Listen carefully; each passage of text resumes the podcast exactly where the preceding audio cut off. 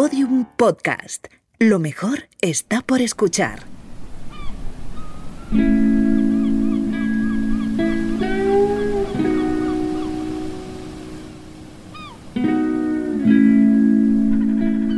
Oye, Antonio, esto está muy bien. Hoy por fin hemos venido a una playa. Mm, sí, pero mm, verás, no es una playa cualquiera. Aquí no necesitas bañador porque el agua está un pelín fresquita. Así que si yo fuera tú no me desnudaría No, todavía. Déjame, déjame. Si yo voy para el agua ya, ¿eh? Está- a ver, estamos en una playa en la que no se baña nadie. Es una playa muy especial, como te he dicho, pero que no te voy a revelar todavía por qué es tan especial. Te pones misterioso. Cuando te pones misterioso, no hay quien te aguante. Bueno, a ver, solo te voy a decir una cosa. Eso que escuchas, ese sonido del mar, cuando arrastra una serie de piedras de las que después te hablaré.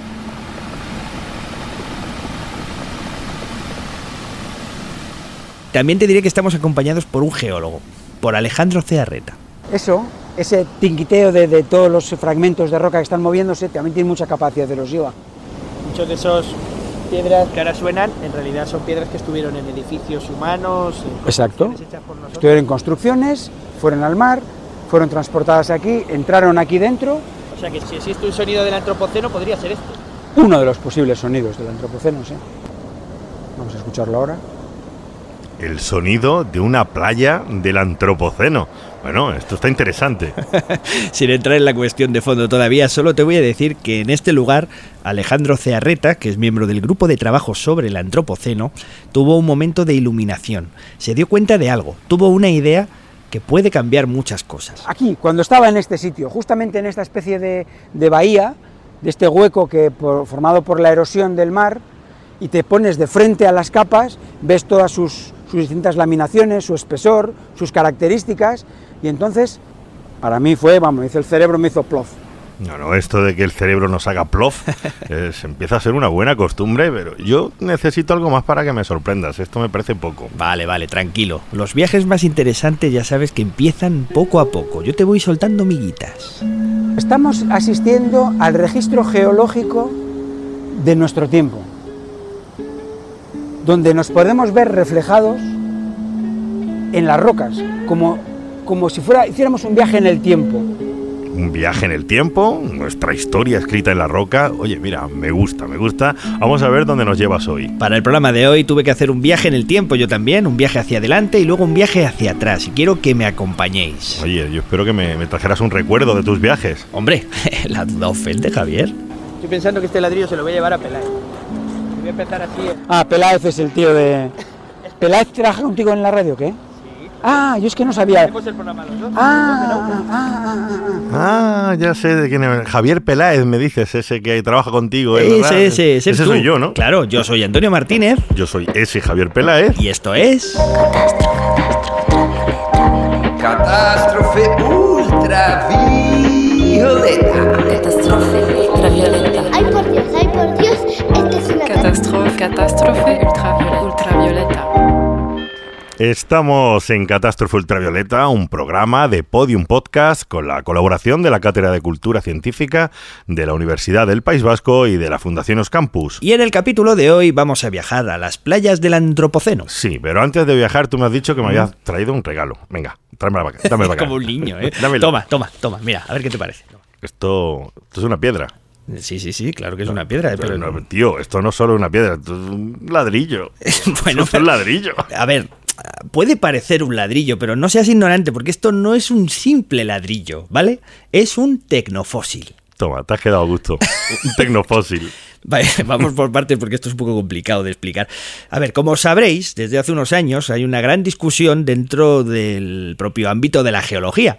El- la discusión es si nuestro impacto es tan brutal sobre el planeta que podamos estar hablando de un nuevo tiempo geológico, un tiempo al que llamaríamos el antropoceno. Vale, y este ladrillo tecnofósil sería un objeto de origen humano eh, que dejamos en el planeta y que van a seguir aquí durante mucho tiempo. Exacto, materiales y objetos que hemos fabricado nosotros y que perdurarán en el planeta hasta el punto de formar parte del paisaje geológico. Y estos tecnofósiles, este ladrillaco que tengo en la mano, Es bonito, ¿eh? va a ser lo que encuentren los geólogos del futuro mm, si examinan la Tierra. Exacto, y te pongo un ejemplo muy cercano. Mira, esta es Ana Alonso, presidenta de la Sociedad Española de Geología. Este es el canal ¿vale? Por donde sale el agua. Los regantes han pensado que era mejor que la acumulación de carbonato se produjese arriba que abajo cuando van a regar. Entonces, en vez de tener un sistema de tirar el agua, recogerlo abajo y regar abajo, lo dejan caer por la ladera. Lo que me está contando Ana, en su despacho de la Universidad Complutense, es cómo en el año 2011, mientras examinaban unas curiosas formaciones en Gran Canaria, unas acumulaciones de calcita que se producen por un sistema de riego de los plataneros, se encontraron con una sorpresa. Y de repente, pues vamos arriba y aparece en una de estas cascadas fósiles pequeñas esto de aquí, que parece una patata. Una patata clavada en la roca. Una ¿no? patata dentro de la roca. Porque yo la cojo y veo que esta patata, pues que no pesa nada. Me sorprendió ese poquísimo peso. Con lo cual cuando la abrí y vi el poliespan, entonces dije, yo no pienso subir, bajar vosotros, porque mirad lo que hay, es un oncolito de poliespan. Y no podíamos creérnoslo, o sea, porque no es algo habitual, no Claro. te lo esperas. ¿Y por qué es relevante? Es un tecnofósil, podríamos decir. ¿o? Efectivamente es un tecnofósil. Es un fósil de poliespam. Si Darwin levanta la cabeza, se, se vuelve a morir. Le habría parecido un descubrimiento un poco patatero, desde luego. Pero lo interesante es que si un geólogo del futuro, dentro de miles de años, se encontrara con una roca como esta que tiene Ana, sabría que el origen es la actividad humana. Y además podría ponerle fecha. El poliespan eh, se sintetiza en el año 30 y en España llega al año 66. Nosotros no esperábamos que unas rocas semejantes, a pesar de estar en todo eso, pudieran ser tan modernas. Es decir, que esto nos está diciendo que esto se estaba formando por los años 60 y está totalmente endurecido y rígido como si tuviese dos millones de años. Claro. Claro, esa fue la sorpresa fundamental, que es que esto de repente era súper reciente. Qué bonitas Canarias, la tierra de los volcanes y el poliespam fósil. Para que te quejes. Bueno, al final este objeto en concreto tampoco es demasiado relevante. Lo importante es la huella que estamos dejando los humanos a escala global. Entonces, esto evidentemente lo que te dice es que el hombre está modificando el paisaje también en el continente y que se están generando sistemas nuevos, depósitos nuevos, a mucha velocidad en zonas continentales. Eso es lo que nos está diciendo. Estamos modificando el paisaje. Bueno, y ahora que tenemos claro lo que es un tecnofósil, me imagino que eh, todo el hormigón, el acero, los plásticos, evidentemente, todo esto que estamos generando va a tardar mucho tiempo en desaparecer. No solo eso, también hay quien habla incluso de que los huesos de pollo podrían ser un posible marcador de nuestro paso por el planeta. El pollo. Sí, ¿Qué, sí. qué culpa tiene el pollo?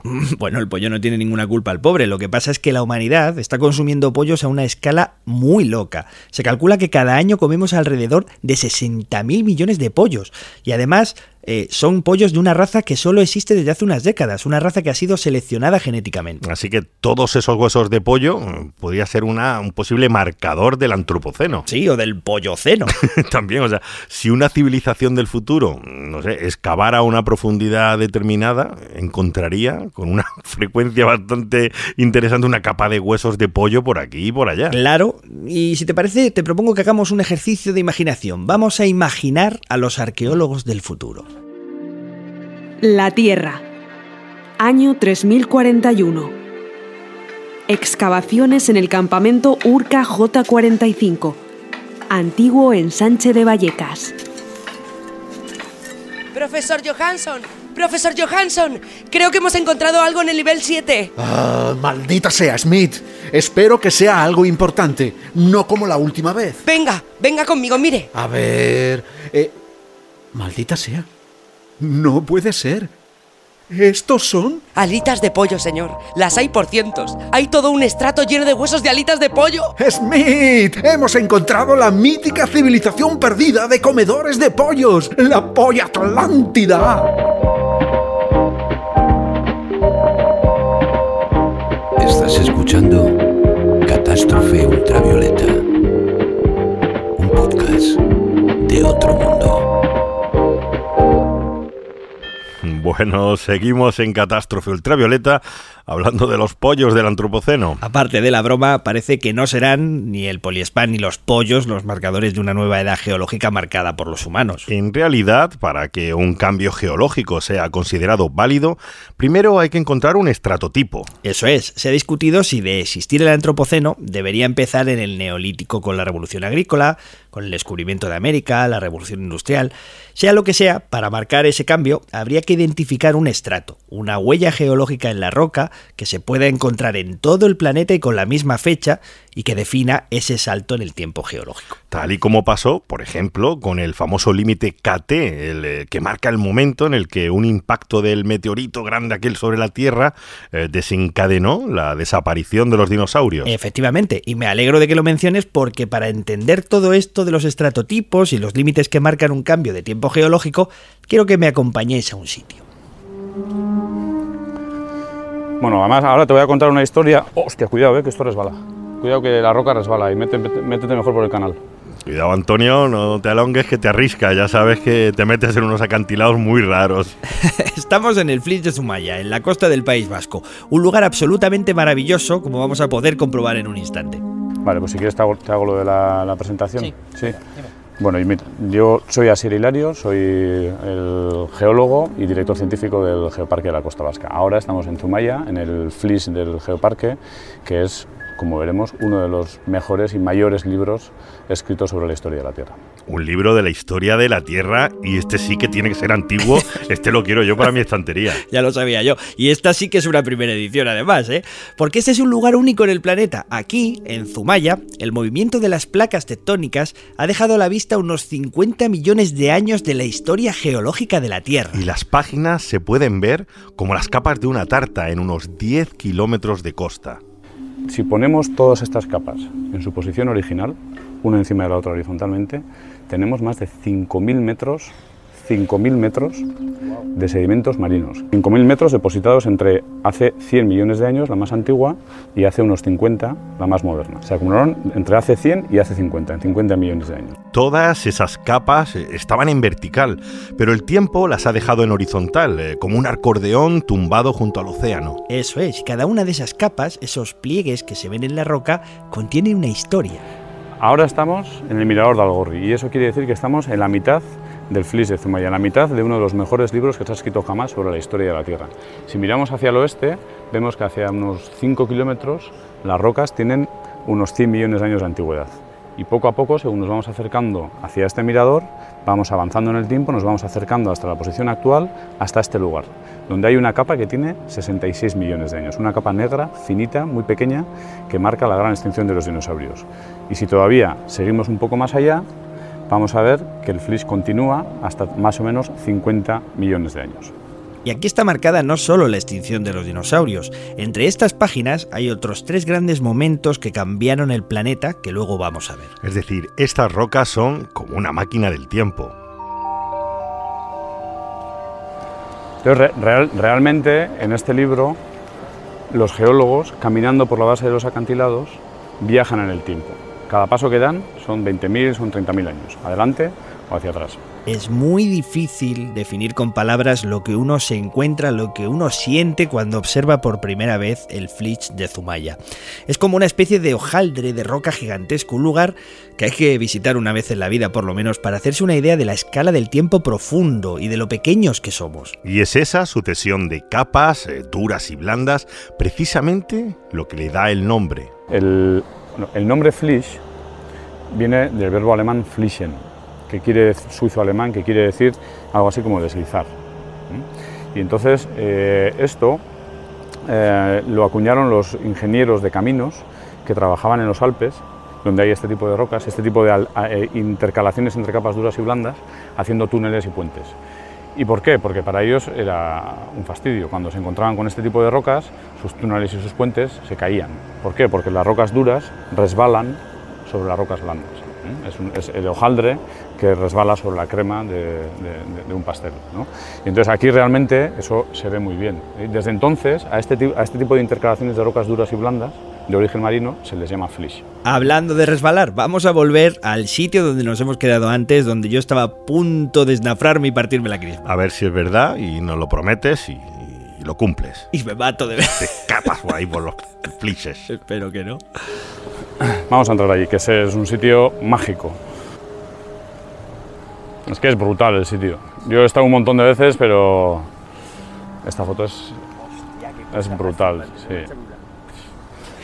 Estás ahora mismo bajando desde el mirador hasta una zona al pie del acantilado, me imagino. Eso es, estamos aprovechando que ha bajado la marea muchísimo para descender hasta una pequeña cala donde en un entrante hay una capa muy fina en la roca. Ya sé, ya sé dónde vas a ir. Estás a punto de llegar a- al límite. Y ahí, sentados en esa especie de cueva, Hilario me enseña esa pequeña línea negra, el límite Bueno, resulta que cuando llegamos a esta capa de aquí, que tiene 66 millones de años, en torno al 90% de todas esas especies que hemos visto en las capas anteriores desaparece.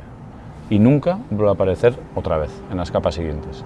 De manera que algo ocurrió debajo de este mar hace 66 millones de años, cuando se depositó esta capa, para que todas estas especies desaparecieran de repente. Ese algo eh, que ocurrió fue el impacto de un enorme meteorito en la península de Yucatán que acabó pues, con casi todos los dinosaurios. Eso es, lo que me está enseñando Hilario, esa pequeña línea en la roca que tengo delante en ese momento, es la famosa capa que marca el límite KT, el límite Cretácico Terciario, que fue descubierta por Luis y Walter Álvarez y Jan Smith en los años 80. Ellos proponen esto en 1980, ellos, Walter Álvarez y Jan Smith, la comunidad científica les toma básicamente por locos, porque estaban proponiendo algo que iba muy en contra de la corriente principal, que era el uniformismo, es decir, que las cosas suceden en la Tierra de manera lenta y gradual. Y de repente ellos proponían la extinción de los dinosaurios por un evento muy catastrófico. Eh, el reto que se les propone es que encontrasen el cráter que probaba que esto era así y 10 años después, en 1990, consiguieron probar que en Chicxulub, en la península de Yucatán, en México, había un cráter de casi 200 kilómetros de diámetro, enterrado debajo del mar, y que tenía exactamente 66 millones de años de antigüedad. Y hay que explicarle a los oyentes que eso que estás viendo allí en la roca, esa línea, no, no es una línea gorda, ¿no? tiene unos milímetros de grosor. Eso es, es muy finita. De hecho, si no sabes dónde está, es muy posible que ni siquiera la veas. Pero para los geólogos es inconfundible, porque ellos saben que está llena de iridio. Llena de iridio y además saben de dónde proviene. Ese iridio llegó porque el cuerpo meteorítico tenía, tenía iridio, se desintegra, se desintegra incluso antes de, de- con el impacto, y eso genera una gran nube de polvo eh, que, contiene eh, una, un- una cantidad importante de iridio y que con la rotación de la Tierra. Traspasa la atmósfera de esa nube, con la rotación de la Tierra va cayendo en toda la Tierra. El iridio no fue la única prueba, también se encontraron esférulas, material fundido y vuelto a enfriar tras el impacto, que sirvió para dar una pista de dónde estaba el cráter. Y en esa cala del Flis de Zumaya es uno de los muchos sitios donde ha quedado grabado el impacto. Pero si se considera un marcador válido de cambio de etapa geológica es porque se encuentra en todo el planeta, recordad. Es como si pudiéramos recoger eh, toda la información de un enorme accidente. Es la caja negra de la historia de la Tierra. Ahora sí que sabemos lo que es un límite, un límite que marca un cambio de tiempo geológico y además sabemos cómo se reconoce. Y que las capas geológicas son como un calendario gigante. Y en el Flitch de Zumaya hay otros tres como estos. No, ahora la estamos viendo uno de esos cuatro eventos que tenemos en, las rocas de Zumaya, el más antiguo, el que tiene 66 millones de años. Pero si caminamos a la, playa de Itzurun, vamos a ver otros tres. Vamos a ver que hace 56 millones de años la Tierra sufrió uno de los mayores calentamientos de su historia y marca el límite entre otros dos periodos, el Paleoceno y el Eoceno. Y si nos metemos dentro de la playa de Itzurun, vamos a ver otros dos eh, eventos todavía, que además estos dos fueron definidos estratotipo, es decir, que son los mejores lugares del mundo donde se puede ver, en este caso, un cambio de la polaridad magnética de la Tierra o una gran caída del nivel del mar. Qué bueno, ¿puedo tocarlo? Hombre. Vamos a ver, tío, te encuentras con un maestro que te está explicando el flis con una maravilla y tú ahí, ¿puedo tocarlo? ¿Puedo tocarlo? A ver, Javier, yo me debo a la divulgación, pero soy un ser humano, es normal. A ver, cómo, bueno, ¿cómo se siente al tocar el iridio? Mira, yo no sé ni qué decirte. Joder, lo estoy pasando como un cochino retozando. A ver, este es, es que es un, a ver, este es un sitio donde, donde, la, donde la geología se ve. Eh, Se, se ve y se entiende. Estás pasando muy mal, te estás sacrificando, ¿eh? ¿Cómo es? ¿Un cochino retozando, has dicho? Sí, sí, como un cochinillo. Pero bueno, yo lo hago todo por el programa. Sobre lo de tocar el límite, eh, en el dedo no notas nada, claro. eh, pero cuando lo piensas, es verdad que notas como una especie de vértigo mental, ¿no? Porque ese material fue colocado ahí por una lluvia muy fina que cayó sobre el planeta y que fue en definitiva la que acabó con los dinosaurios. Como en este programa no hablamos de dinosaurios, sino que hablamos del antropoceno, eh, lo que nos nos interesa especialmente conocer es qué es eso del estratotipo, que, que estabas hablando antes, estratotipo. El límite geológico se puede encontrar en muchos sitios, pero el estratotipo es el que eligen los geólogos para representar a todos los demás. Cuando marcamos un límite de estos, todos ellos ¿no? están definidos por un evento que los geólogos podemos reconocer en las rocas de todo el mundo. Todos los límites. Muy bien. Entonces, una vez que se define cuál es el evento que marca el límite entre un periodo y otro, lo que hay que hacer es elegir el mejor sitio. ¿Dónde, se, pone- ve mejor? Y ahí se pone un clavo. A eso se le llama estratotipo y se pone un clavo. Y hay uno por cada Hay uno por cada límite y solo uno en el mundo. y solo uno en el mundo. ¿Mm? Y aquí hay dos de otro tipo. Y aquí hay dos. Pero el límite KT de Zumaya eh, no tiene el clavo de oro ese, ¿no? No, porque se eligió otro sitio en Túnez que permite estudiar mejor algunos aspectos, aunque no es tan visual como el del Flitch. Y ahora me imagino que nos contarás dónde están los otros dos clavos de oro en Zumaya. Sí, pero importante, recordad que no es de oro, que luego pasa lo que pasa. y es un golden spike. Y entonces en inglés, pues ese nombre de golden, pues, pues claro, obviamente el clavo es de hojalata. Pues alguien pensó que seguramente el clavo tenía algún, algún valor y un día fuimos y nos dimos cuenta de que la cabeza del clavo, es un, es un clavo que está metido con una resina que no se puede sacar, pero alguien se tomó el trabajo de arrancarle la cabeza al clavo, que es del tamaño de un puño, ¿sí? que pone GSSP arriba, que es Golden Type Section and Point, que es su nombre en inglés, y decidió que estaba mejor en su casa que en su... y se lo llevó. Yo me acuerdo de haber leído esta noticia de este robo en algún sitio, no lo sé. Pero bueno, aparte de estas miserias humanas, eh, vamos a repasar eh, cuáles son los otros tres límites, esos tres límites geológicos que podemos ver en las rocas de Zumaya, asociados también a cambios muy violentos. Vale, pero ya que hemos usado la metáfora de la historia, ahora quiero que te imagines esta enorme formación rocosa y estos acantilados como las páginas de un cuento. Venga, las gigantescas páginas de piedra de un cuento que dura 50 millones de años. Y como en todos los cuentos, hay momentos de drama y de tensión, momentos en los que aparece el monstruo. En esta historia hay cuatro monstruos. El primero ya nos lo hemos encontrado, es el meteorito que cayó hace 66 millones de años. El siguiente monstruo de nuestra historia apareció 5 millones de años después y también quedó su huella en la roca. Nos movemos hasta allí junto a Hilario. En este lugar que marca 61,3 millones de años tenemos reflejado otro de los eventos, que es una gran caída del nivel del mar. En muy poco tiempo el nivel del mar bajó en torno a 80 metros. Y en este caso no fue por la variación de hielo o deshielo, sino el nivel de mar puede variar principalmente porque el fondo marino, por movimientos tectónicos, se eleve o se hunda. En este caso fueron las placas. En este caso, los movimientos tectónicos hicieron que el fondo marino se hundiera y el nivel de mar bajara 80 metros. 80 metros, 80 metros de bajada del nivel del mar, que Sí. tú estás ahí tranquilo en la playa y hace... Es un apocalipsis. Bueno, en realidad este cambio fue de los suaves, eh, Ah. no provocó una extinción masiva, pero está tan bien marcado que, como comentábamos, este límite y el siguiente están marcados como estratotipo con su clavo de oro. Pues es esto, nada más que esto. GSSP, Y eso es lo que Golden- se llevó un Menda, ¿no? esto es la, la cabeza de ¿Fue esto. este? Eh, no, el otro, el de allí. El otro clavo, el, el que robaron, está a unos metros de donde estamos ahora y marca el siguiente gran evento geológico, el siguiente monstruo del que te quiero hablar, cuya memoria contienen estos acantilados. Un cambio global y además muy claro.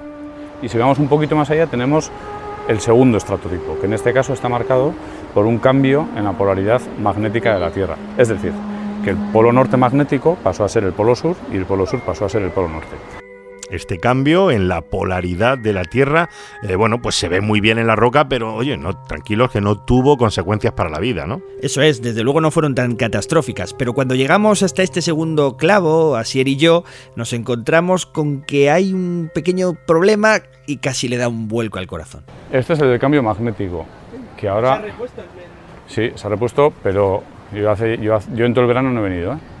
No está, otra vez. ¿Y dónde está? Uy, la hostia, no está. No me fastidies. Pues mira, ya tengo exclusiva. ¿Dónde está? Porque además no lo puse yo, lo puso, lo puso un compañero. he escondido para que no lo robes más. No jodas. Tenía que, tenía que estar en esta, en esta capa. ¿Dónde hostias está? No está. Mira, el agujero está aquí. Lo he llevado. Pues algún tonto lo ha vuelto a robar. Pero bueno, qué fuerte, han, han vuelto a robar el clavo. Bueno, por suerte no me lancé al barro ni lancé la exclusiva inmediatamente y esperé a confirmar. Y lo cierto es que luego cuando llegué a casa, eh, varias horas después, me puse a hablar con Asier por WhatsApp. Y mira, tengo aquí la conversación, si quieres te la leo. A ver, dime. Eh, Este, le digo yo, me he quedado intrigado con lo del clavo. Al final lo han robado una segunda vez. Yo ahí intentando confirmar un poquito. Y me dice Asier, eh, no, he consultado y mi compañero me ha confirmado que fue a colocarlo y se dio cuenta de que el diámetro del agujero era diferente. Ni Benito y Manolo, o sea, no, no. Esas cosas humanas, ya sabes, dice, lo pondremos, haremos un nuevo agujero. O, sea, que, menos mal, era toda una confusión entre Vale, ellos. vale, el clavo de sustitución no cabía y estaban esperando agrandar el agujero y tú ahí casi lanzando ¡Han robado el clavo! Sí, sí, bueno, claro, eh, hice bien en parar. Por eso, amigos periodistas, recordad que siempre hay que esperar un poco y confirmar los hechos. Bueno, antes de, de seguir, recuento, ¿eh? Eh, llevamos tres eventos. El meteorito, la bajada del mar y el cambio de polaridad.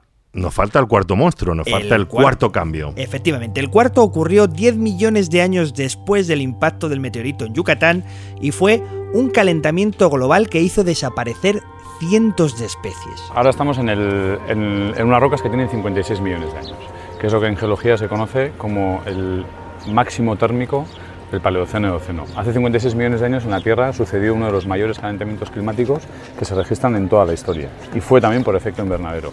En este caso, eh, se cree que fueron la intensa actividad volcánica y la liberación del metano que se encontraba almacenado en los fondos oceánicos, eh, los que hicieron que, en apenas 20.000 años, la temperatura media de la Tierra aumentara en 6 grados centígrados. Esos 6 grados provocaron una catástrofe que ahora se ve en varios metros de roca del Flitch, donde no se encuentra ni un solo fósil debido a que el océano estaba muy acidificado. Acidificado, lo has dicho muy bien. ¿Eh? Premio para mí. Un premio para Berrón, pero ojo, que este cambio nos asusta porque nos recuerda a algo. Los investigadores dicen que posiblemente es el mejor espejo que tenemos en el registro geológico para entender lo que puede suceder en las siguientes décadas o en el siguiente siglo.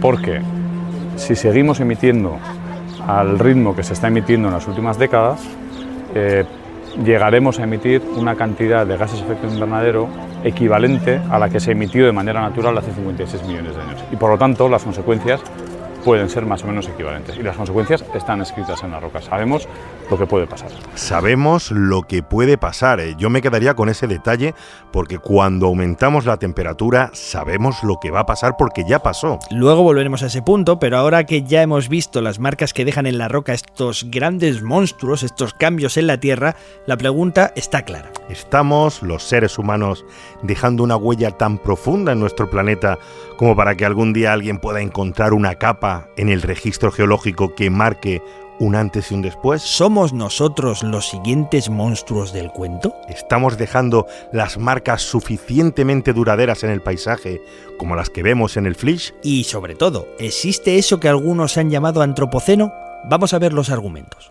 Estás escuchando Catástrofe Ultravioleta. Catástrofe ultravioleta. Você está escutando Catástrofe Ultravioleta. Você está escutando Catástrofe Ultravioleta. Um podcast de outro Um podcast de outro mundo. You're listening to Ultraviolet Catastrophe, a podcast from another world. Continuamos en Catástrofe Geológica y después de este eh, muy buen paseo por el Flis de Zumaya, muchas gracias a Berrón, nos vamos a mover al lugar donde hemos empezado. Vamos a volver a la playa cuyo sonido escuchábamos al principio del programa, un lugar que está solo unos kilómetros al oeste del Flitch. Por fin vamos a revelar dónde está esa misteriosa playa. ¿Dónde estamos, Alejandro? Pues estamos en el municipio de Guecho, en Vizcaya, en una zona que se conoce con el nombre de Punta Galea, que es justamente la zona de desembocadura de la ría de Bilbao. Y ahora sí, por favor, preséntanos al guía, a nuestro último guía. Mejor que lo haga él, como hacemos siempre. Bueno, mi nombre es Alejandro Cearreta, soy geólogo y estudio en la Universidad del País Vasco y trabajo también en la Universidad del País Vasco y en este momento soy miembro del grupo de trabajo sobre antropoceno que nos dedicamos a definir lo que sería este posible nuevo tiempo geológico sus características, etc.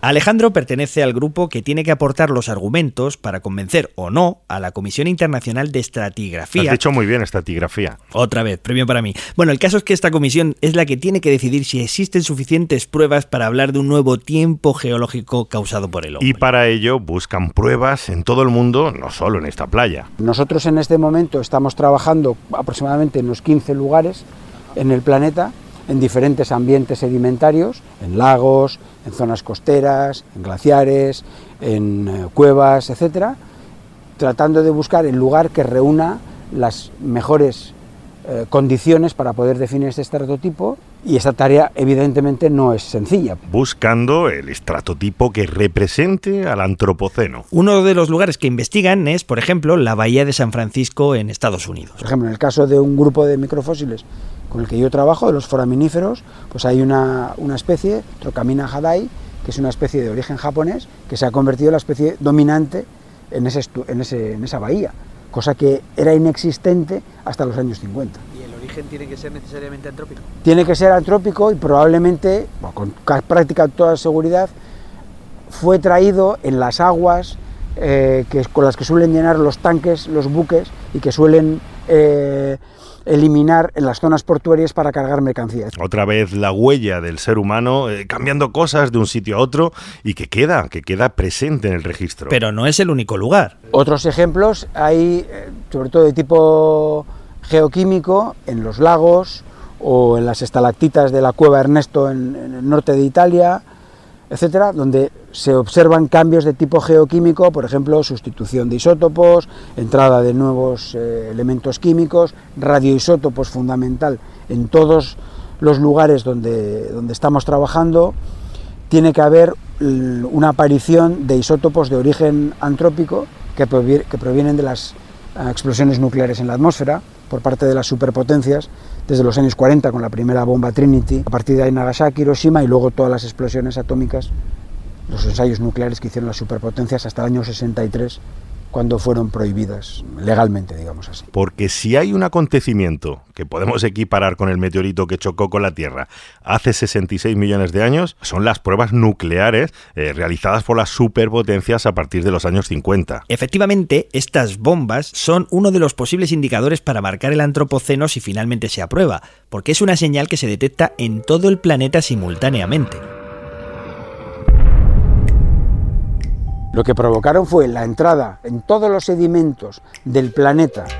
Nos encontremos por encima del agua, es decir, emergidos, o por debajo del agua, es decir, sumergidos, y en cualquier latitud, a partir del año 1952, todos los sedimentos tienen, con mayor o menor abundancia, isótopos radiactivos, proveniente de la actividad humana, las explosiones nucleares en la atmósfera. El impacto en la atmósfera fue tan grande que, gracias a estas explosiones se pueden datar los restos de cualquier ser vivo. Efectivamente, a partir del año 45 se empiezan a hacer las pruebas nucleares. En el año 45 es cuando ocurre la primera detonación nuclear por parte de los Estados Unidos.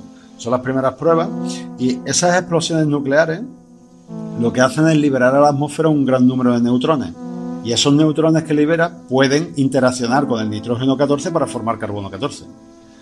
¿Vale? Como empezaron a hacer muchas pruebas y empezaron a liberarse mucha cantidad de neutrones, se generó mucha cantidad de carbono 14 comparado con lo que había antes. De modo que los niveles en pocos años crecieron hasta prácticamente duplicarse. Eso provoca una señal muy característica, porque de repente en muy poco tiempo se duplica la concentración de carbono 14 y eso es algo bastante anómalo.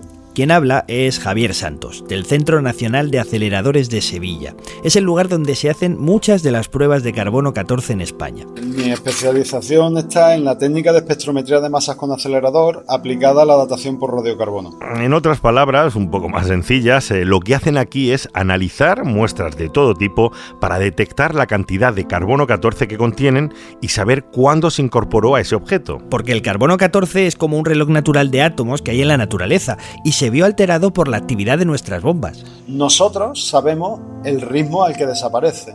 Por lo tanto, si tú sabes cuánto queda, sabes a qué ritmo desaparece y sabes cuánto había al principio, puedes saber cuánto tiempo ha pasado desde que ese ser vivo dejó de estar vivo y murió. Hace unos meses eh, Javier salió en muchas noticias porque gracias a su trabajo la Guardia Civil había desmantelado una red de tráfico ilegal de marfil. Lo que sucede es que solo se pueden vender esas piezas si fueron talladas antes del 3 de marzo de 1947.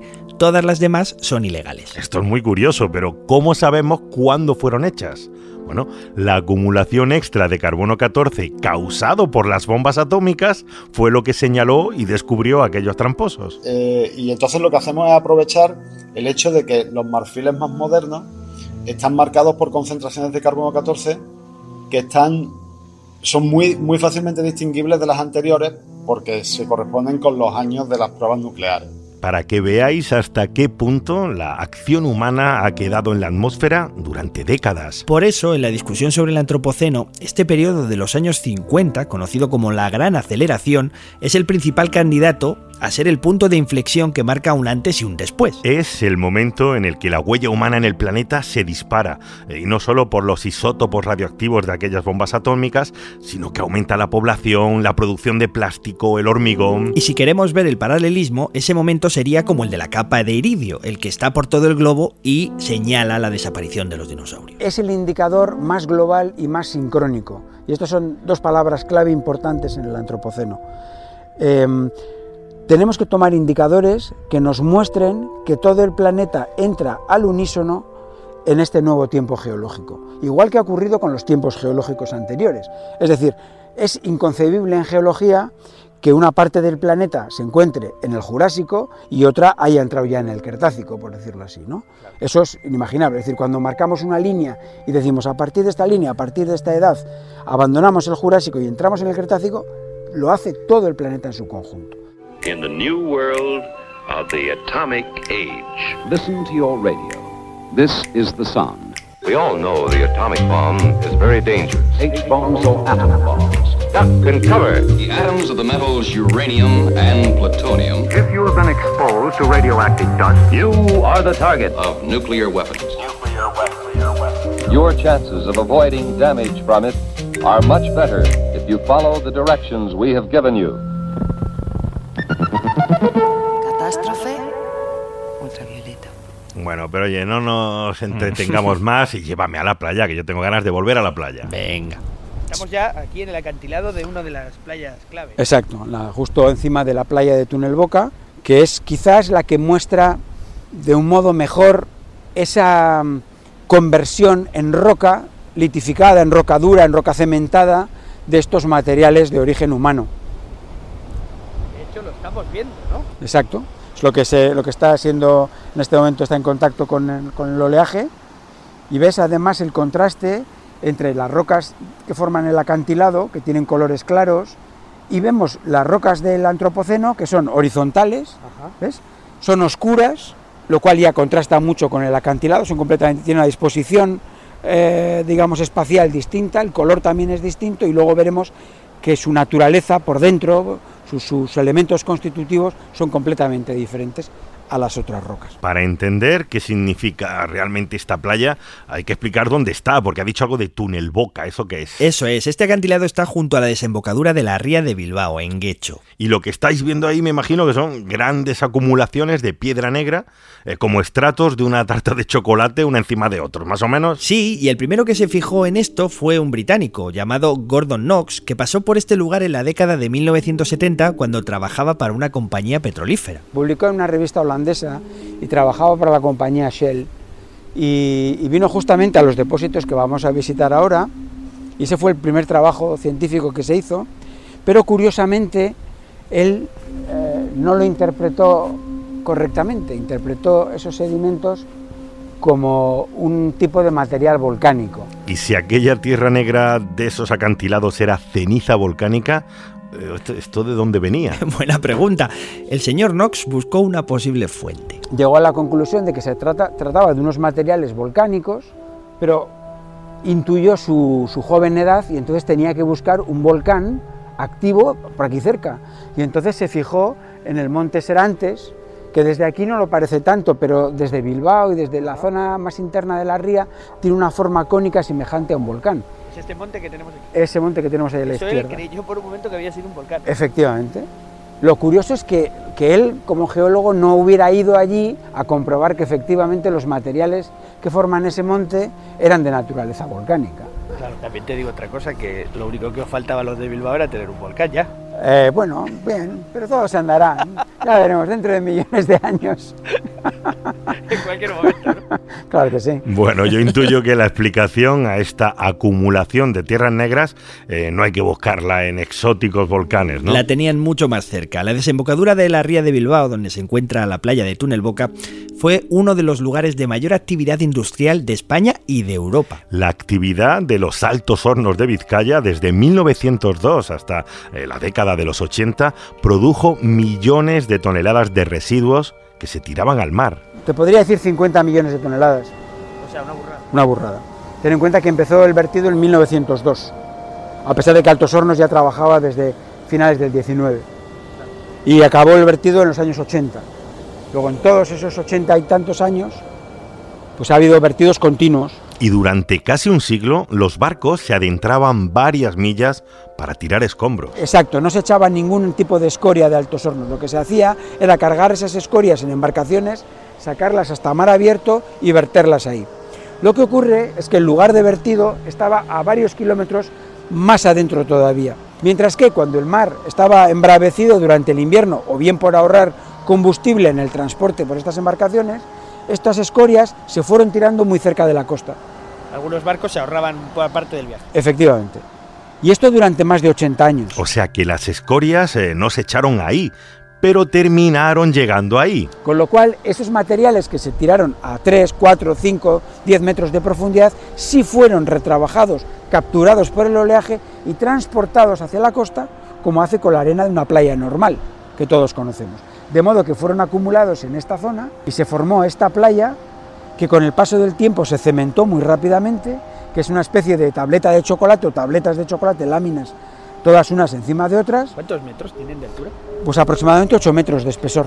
Esos 8 metros eh, se- son nuevos, es decir, son una formación geológica humana, Eh, son una formación geológica natural de origen humano. De origen humano, cuyos materiales son de origen humano. Y ahora que ya sabemos lo que estamos viendo en este paisaje, yo creo que es hora de descender por el acantilado. Estamos bajando por la- el acantilado para llegar a la playa y poder, digamos, meternos dentro de los sedimentos y ver cómo están hechos, qué materiales contiene y darnos, digamos, bañarnos en la geología de estos materiales. ¿Ves cómo al final si me llama, déjame que me voy para el agua, yo me ya sí que me baño, ¿eh? Tú oyes la palabra baño y ya te vuelves loco. Espera un poco porque el agua está muy fría aquí. ¿eh, esto es verdad, ¿eh? Bueno, vamos por lo menos a describir qué es lo que se ve en esa playa, hombre. ¿no? El espectáculo es impactante. Se tiene una sensación de estar ante los restos como de una antigua civilización. Hay pedazos de lo que parece una antigua plataforma de conglomerado y han quedado como esparcidos por la playa, arrastrados por las tormentas. Y en todas partes está esa arena negra y magnética tan especial. Estos son restos de escorias de fundición de altos hornos, todo ello. Y por eso cuando le pones un Por eso cuando le ponemos un imán se quedan pegados. todo esto es hierro. Sí, está enriquecido en hierro y es magnético además. Claro. Porque las temperaturas a las que ha sido sometida han provocado una magnetización. Y aquí es donde cogiste mi ladrillo de mi tecnofósil, ¿no? Eso es, llámalo apropiadamente, tecnofósil. Pero ya puedes ver que dentro de esta masa oscura de sedimentos, de sedimentos de escorias aparecen otras piezas que son lo que decíamos los tecnofósiles, que son restos de ladrillos, y además veremos que algunos de ellos tienen la firma, es decir, se conoce el modelo de ladrillo y se sabe dónde ha sido construido e incluso el año de fabricación, porque hay unos registros muy buenos de, de la fabricación y del origen de esos materiales. Fíjate que paseando puedes ver ladrillos que conservan las inscripciones de la fábrica en la que fueron hechos. Algunos eran de producción local y en ellos pone Suarri, y otros que fueron fabricados en Escocia, en esos pone Glenboy, que es el pueblo donde se fabricaban. Y lo que tienes delante no es que sean unas cuantas piedras, sino que es un mini acantilado de, de residuos, de residuos industriales. Claro, eso es lo que más impresiona, que están acumuladas, son capas que tienen muchos metros de altura. Exactamente, eso es lo que más impresiona a los geólogos cuando hablamos de esto, ¿no? De que no es la típica capa, pues una, una cubierta superficial o medio metro, etcétera, de materiales de, los últimos 60 o 70 años. Es que estamos hablando de 8 metros de potencia, estamos hablando de toneladas de, de material geológico. Mira, aquí se ve, por ejemplo, en este ladrillo, ¿ves? Aquí se ve un 68. ¿Ves? Un 6 y un 8. O un 89. O un 89, sí, o un 89, efectivamente. Vosotros ya lo sabéis por la serie. Y luego, exacto, y luego restos de, de- de escorias, fíjate de qué tamaño, se parecen meteoritos. Y es en ese lugar, eh, recapitulando, si no recordamos mal, lo que me contabas al principio del programa, que Alejandro Cearreta, la cabeza le hizo, la mente le hizo plof. Aquí fue donde paseando se dio cuenta de que las señales del antropoceno que buscaba por todo el mundo las tenía muy cerquita de casa y tuvo una sensación muy parecida a la misma que tuve yo cuando paseé con él por esta playa. Me recordó a una escena del planeta de los simios en la cual aparece el protagonista con la chica que van en un caballo en una playa y de repente en la playa descubren que hay un fragmento de la Estatua de la Libertad y tienen esa sensación de que algo ha pasado con el tiempo, porque está viendo algo que él reconoce como un monumento de su tiempo y lo ve como si fuera un resto arqueológico o un resto de cientos de años o miles de años atrás. He vuelto. Estoy en mi casa otra vez. Durante todo este tiempo.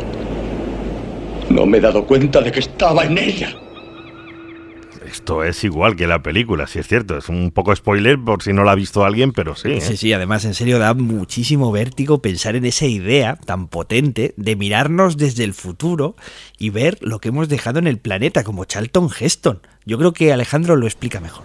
Bueno, estamos asistiendo al registro geológico de nuestro tiempo, donde nos podemos ver reflejados en las rocas, como, como si fuera, hiciéramos un viaje en el tiempo. La geología es siempre un viaje en el tiempo.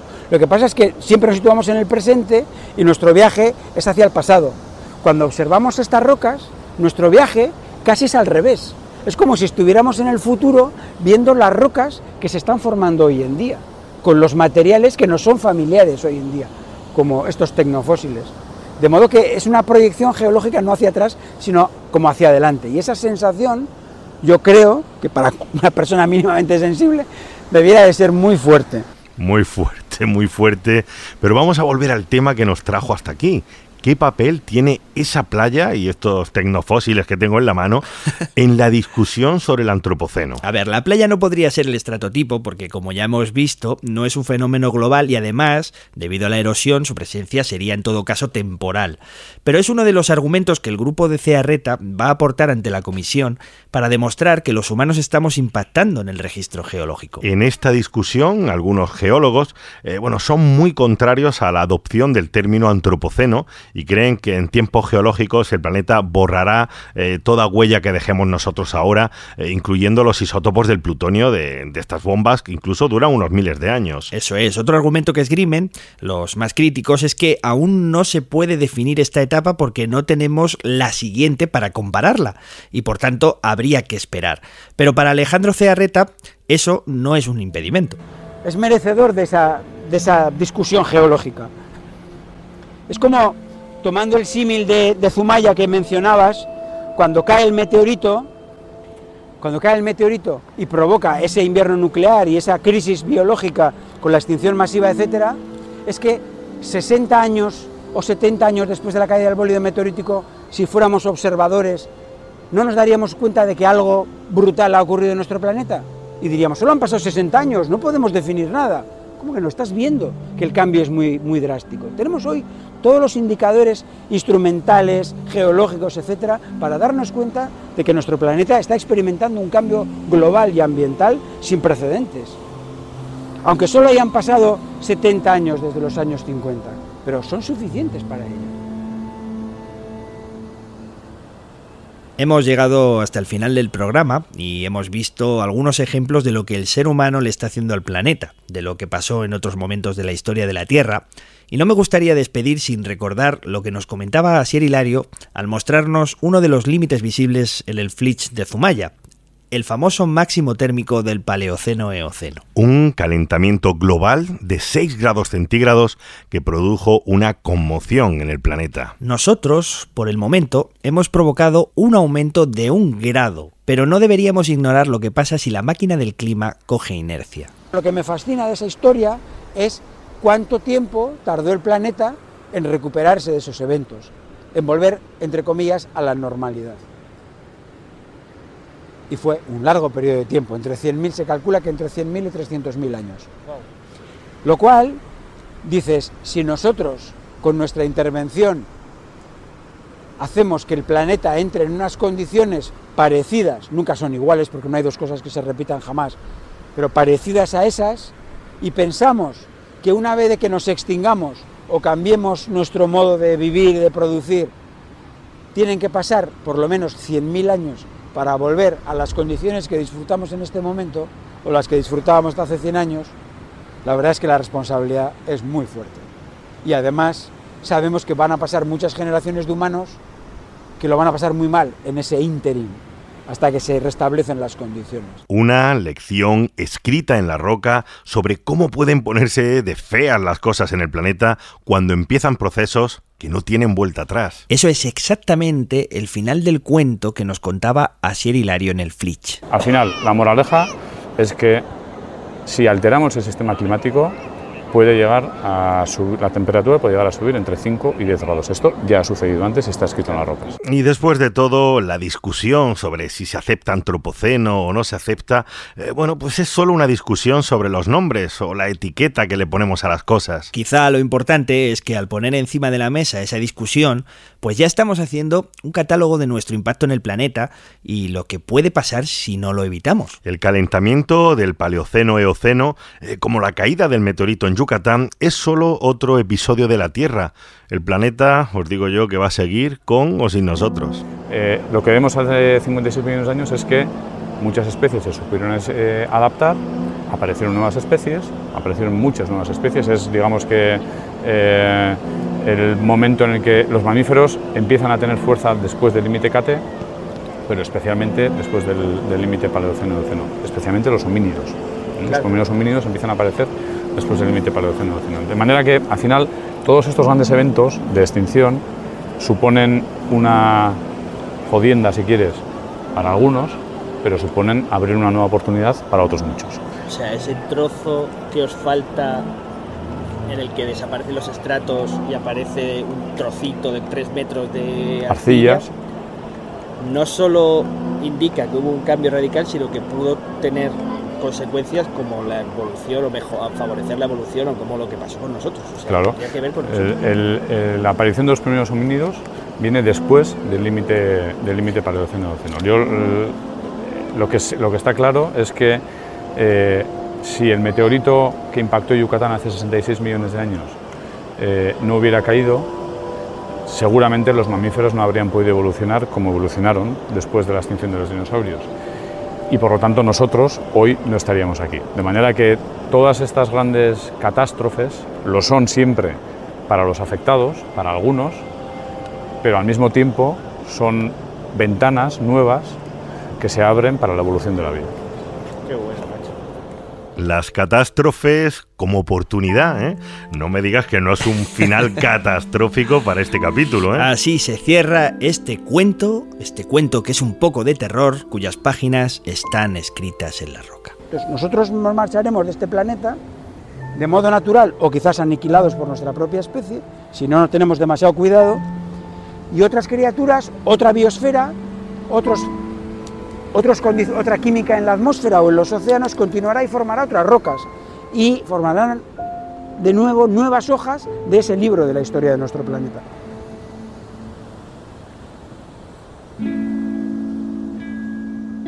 Gracias por habernos acompañado en este viaje. Esto ha sido Catástrofe Ultravioleta. Podéis encontrarnos en redes sociales y en nuestra web. Catastrofeultravioleta.com. Y en los mandos estuvo el catastrófico y maravilloso Javi Álvarez. ¡Aloha, chavalada! Yo soy Javier Peláez. Yo soy Antonio Martínez. Un saludo. Hasta la próxima.